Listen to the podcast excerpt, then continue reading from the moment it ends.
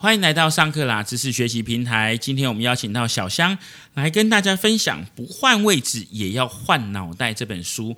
我们常常说换了位置就等于换了脑袋，但是其实很多时候我们不换位置也要换个脑袋，换位思考。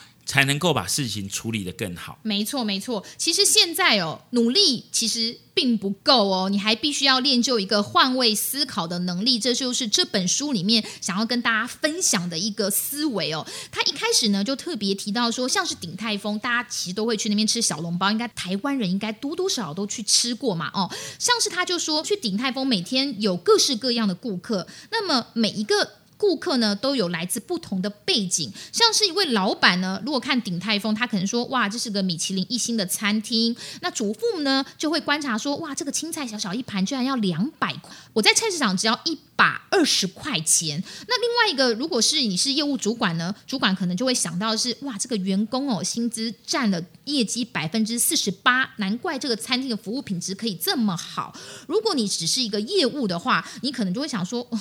排个队居然要等那么久，我不想吃了，因为我是个上班族，我还要赶着去上班。但是如果是涛客的话，涛哥可能会注意到的是，哇，这个小笼包是黄金十八折，能够看出他们对食物的讲究。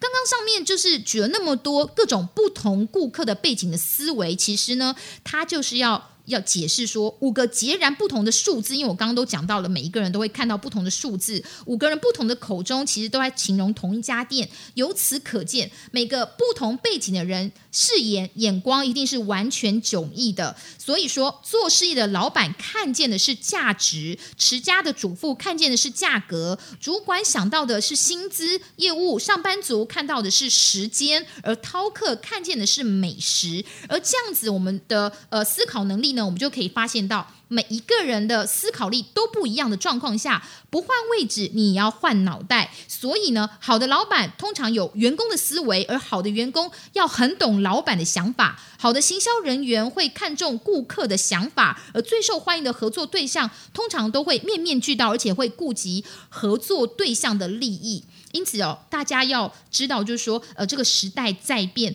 单一行业的观点来看世界已经是不够的。过去我们常说不要戴上有色眼镜看人，但其实真正能够在自己的领域里面脱颖而出的人，其实呢都很擅长戴上有色眼镜哦。而且他们不只是只戴一种颜色，而是能够戴上好几副不同颜色的眼镜，试着用不同的角度、不同的颜色来看世界，才能够真的做好自己的工作。因为他会知道每一个人不同的需求。而这个书的作者呢，其实他是一位记账师。他说，记账师这个职业哦，照道理来说。他其实就是唯一的责任，是把顾客的税啊、财务管好就好。但是他说他在合作的客户当中形形色色，而且传统产业居多，他就发现了许多不少有意思的故事。因此呢，他就把这些故事特别记下来分享，然后希望大家能够知道说，原来换位子你要换脑袋之外，不换位子也要换脑袋。你在自己在什么职位，如果你能够换位思考，其实就能够赢得。更多的人脉，更多的呃思维，甚至是更多的生意。而且呢，透过换位思考，你也可以看到原来自己对于很多事情原本的认知，它是有盲点的。没错。嗯，所以在这本书里面应该有告诉大家一些技巧，对不对？对，其实呢，他就有特别讲到说，他就发现到一位他这个房仲业者也是他的客户。他说，一个房仲业者他经营了很多年，他也结交了很多的好朋友。他特别就跟这个作者分享他的笔记本，他就发现说，哇，这个房仲业者之所以能够把这个业务做得这么好的原因，他是因为他会把这个曾经来往过的顾客、聊过天的朋友。把他们对于房子的观点、需求及美嘎都巨细靡遗的记录在笔记本上。喜欢一楼的呢，还是喜欢别墅呢？喜欢旧公寓呢，还是社区大楼？喜欢郊区呢，还是闹区？三代同堂还是小家庭？这些其实有非常非常多的美美嘎嘎，在这个笔记本里面都写的巨细靡遗。其实很多人可能都有这样子的经验，尤其是业务人都会想说：“诶，这个不是基本常识吗？”但是他发现说，这个密密麻麻的笔记本呢，只是一个。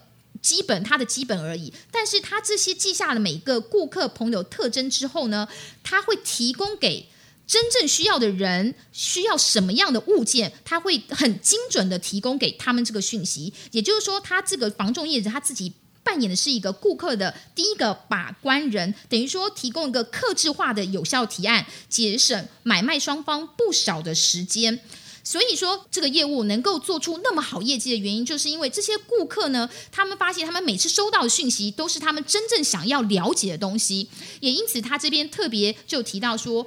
要了解跟提供顾客想要的资讯，才能够真的有效推销。也就像是美国的行销专家，他就特别有讲到一句话，这个是塞斯高丁，他就说了：不要为你的商品找到好顾客，而是要为你的顾客创造出好商品。提供讯息的精准度就决定了顾客的忠诚度。如果你拿出的资讯里面有一百个重点的时候，其实就代表这堆资讯一个重点都没有。因为对听众而言，他根本不想去消化这些资讯，就算里面有真的一些好信息，他也会被当做垃圾。所以现在这个时代是什么？最好是你喂给他，你直接喂给他说：“哦，这就是你想要的东西。”那他们就会觉得说：“哎，不错哦，呃，你有把我事放在心上哦，哎，你每次提供给我东西正好都是我想要的。”久而久之，你们之间就会建立一个相对的信任感跟认同度。嗯，不只要喂东西、喂资讯给对方，还要喂对讯息。那这样子呢，才能够让你可以事半功倍。对，其实这个喂对信息真的非常重要。像是这个里面书里面又特别分享说，呃，除了这个房仲业者之外，他发现有一位保险业务员。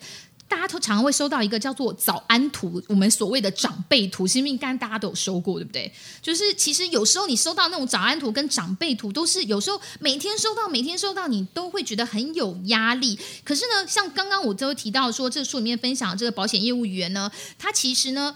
他都会发早安图，但是他从来不发给不对的人。他就说，他其实在他客户里面分为冷血跟热血的人。有些长辈其实非常非常需要人家问候，他就会定时的跟他请安，发早安图，发一些长辈图给他，然后说哦天气冷啦，哦有什么天凉啦，台风来啦，这些早安图他都会发。但有些他是说属于冷血的顾客，这当然是他的分类啦。冷血顾客就是一般很忙碌的上班族或是一些家庭主妇，他们其实平常就很忙，他们一点都不想。收到这些讯息，不，他就知道他不要发。所以呢，掌握这个分寸非常非常重要。做好顾客管理是每个行销人员的必备功课。不然提供了错误的行销资讯哦，其实比没提供还糟糕。嗯，因为当你提供了错误的行销资讯之后，往往就会导引客户往错误的方向走。那这样子，就像刚刚小香所提到的。反而呢，会让你在行销的过程当中遇到了非常多的阻碍哦。那以上呢，就是我们帮大家揭露有关不换位置也要换脑袋的重点内容。如果你对这本书有兴趣的话，也可以上乐天 Kobo K O B O 的网站上面了解详细的资讯。